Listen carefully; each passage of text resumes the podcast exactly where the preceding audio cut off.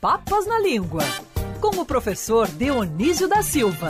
Oferecimento Dr. Roberto Guida, cardiologista e clínico geral. Cuide da sua saúde. CRM 52494629. Ligue 24309063. Já com caneta e papel na mão para nossa aula de quinta-feira, nossa tradicional aula de português. Mestre querido professor Dionísio da Silva, bom dia para você, professor. Bom dia, Agatha, querida, nossa prata da casa. Bom dia, Francine Augusto. Olá, é prata da casa também, Francine? Obrigada. Também, aceito. prata da casa. Desde estagiária, que nem eu. Olha só. Bom dia, Felipe, querido. Você não é prata da casa, nós somos numa outra É ouro, faixa professor. etária, né, Felipe? Bom dia, professor. É uma honra estar aqui com você, mesmo não sendo prata da casa. Professor, mas já que o senhor já, já introduziu, vamos começar É. pela expressão, então? Vamos começar pela expressão. Fa- Faremos a coluna de ponta cabeça. A gente diz que é prata da casa, um talento que não precisou importar, que não foi. Por exemplo, um time de futebol não é contratado, ele é prata da casa, um jornalista, um, um profissional que tenha se formado na casa, como é o caso do, dos estagiários, prata da casa.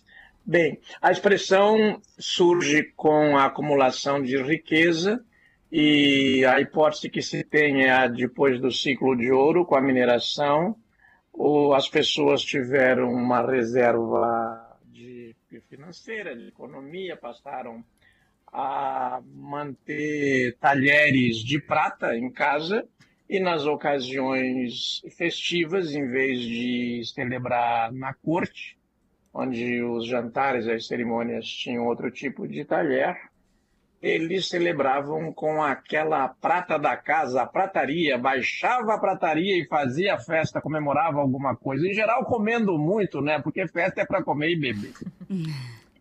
E- Sensacional, né? Lembrando que prato da casa, é, o professor falou aí de time de futebol, é a expressão muito usada no meio futebolístico para aqueles jogadores que realmente foram criados, passaram pelas divisões de base e acabaram sendo revelados no, no- no time profissional, geralmente com sucesso, né? Geralmente é, a prata da casa é aquela que se valoriza quando joga bem no time principal e o meu Flamengo, felizmente, ainda forma muita prata da casa boa, Agatha. E, professor, eu tava tentando até lembrar de outras expressões com prata. Prata eu não lembrei, mas ouro, eu pensei em coração de ouro.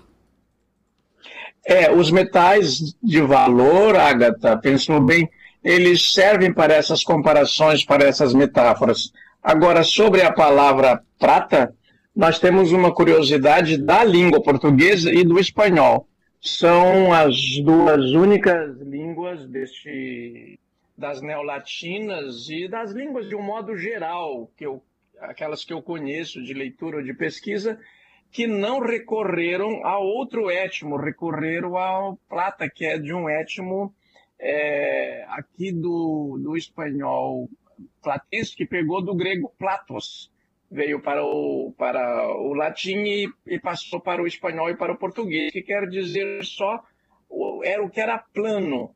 Mas daí passou a designar a coisa plana, que é aquela lâmina do metal, plata, que também é plana, é larga, é, e, e passou a designar este metal. Nas outras línguas, pode ver, ó, em inglês é silver, no alemão é silber, mas quando você vai falar em prata de um modo geral, é, você só fala com este em prata, você fala em- no, no português em prata pela troca daquele encontro ali, plata virou prata, como é comum no português, né? Cleusa, Creusa e muitos exemplos em nomes comuns ou próprios.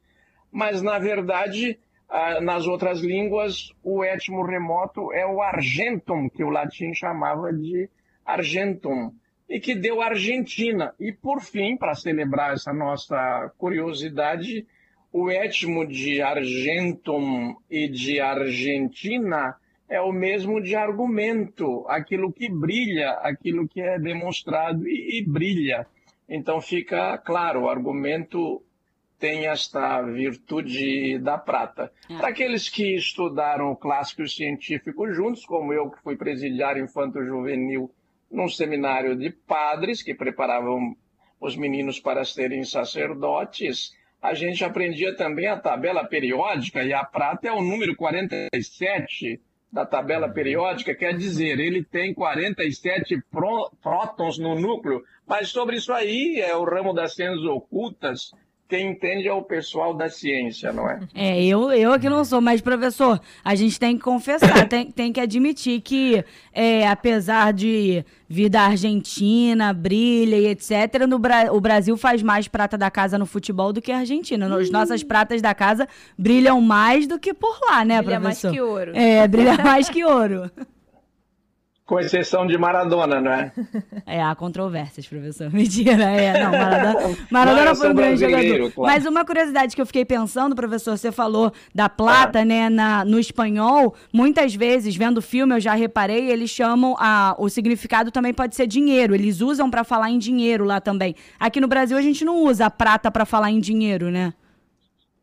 Não, é verdade. No, no espanhol, na Argentina, no Paraguai, na, em todos os hispanohablantes e no Brasil meridional, é, a gente usa muito a prata para designar o dinheiro. Mas o dinheiro no Brasil, é, é, oficialmente, veio do latim denarius, a poderosa moeda do Império Romano. A própria palavra moeda é da deusa Moneta, o templo a deusa Moneta, onde se cunhavam as moedas romanas. Mas o Brasil chama de bufunfa, faz-me rir, faz uma dar um nome, uma porção de nomes, né? Agora, o que é muito curioso, eu vou lembrar aqui, acho que o Felipe, nosso Felipe Moura Brasil, vai achar interessante, dado o viés é, tão esclarecido que ele tem para comentar a coisa Sempre pública. Interessante sua As moedas no Brasil não duram nada ultimamente, né? O réis durou três séculos, o mil réis é. durou um século, o cruzeiro durou 22 anos, Daí o Cruzeiro Novo durou, entre o Cruzeiro com a retirada dos centavos e o Cruzeiro Novo foram cinco anos. Daí voltou o Cruzeiro de novo, que era da, uh, durou 14 anos. Depois tiraram zero, põe zero. O fato é que o nosso real está durando bastante, porque já são 26 anos. É, é uma curiosidade para os nossos 24. ouvintes. Exatamente. Ah, agora as mulheres vão ter que dizer a idade, porque tem que marcar vacina. É, agora todo mundo tem que dizer a idade, mas nunca quis tanto ser mais velho, como agora para marcar vacina. Professor, é, quinta-feira tem mais, mas quem quiser tem repeteco no final de semana em toda a rede Band News e também a coluna disponível no nosso site. Ô, Agatha, me, você me dá um, uns Sempre. 30 segundos a mais, né? Claro, diga lá. Eu, na verdade, é, eu lembro muito de uma parábola de Jesus que ele curou dez leprosos e voltou apenas um para agradecer.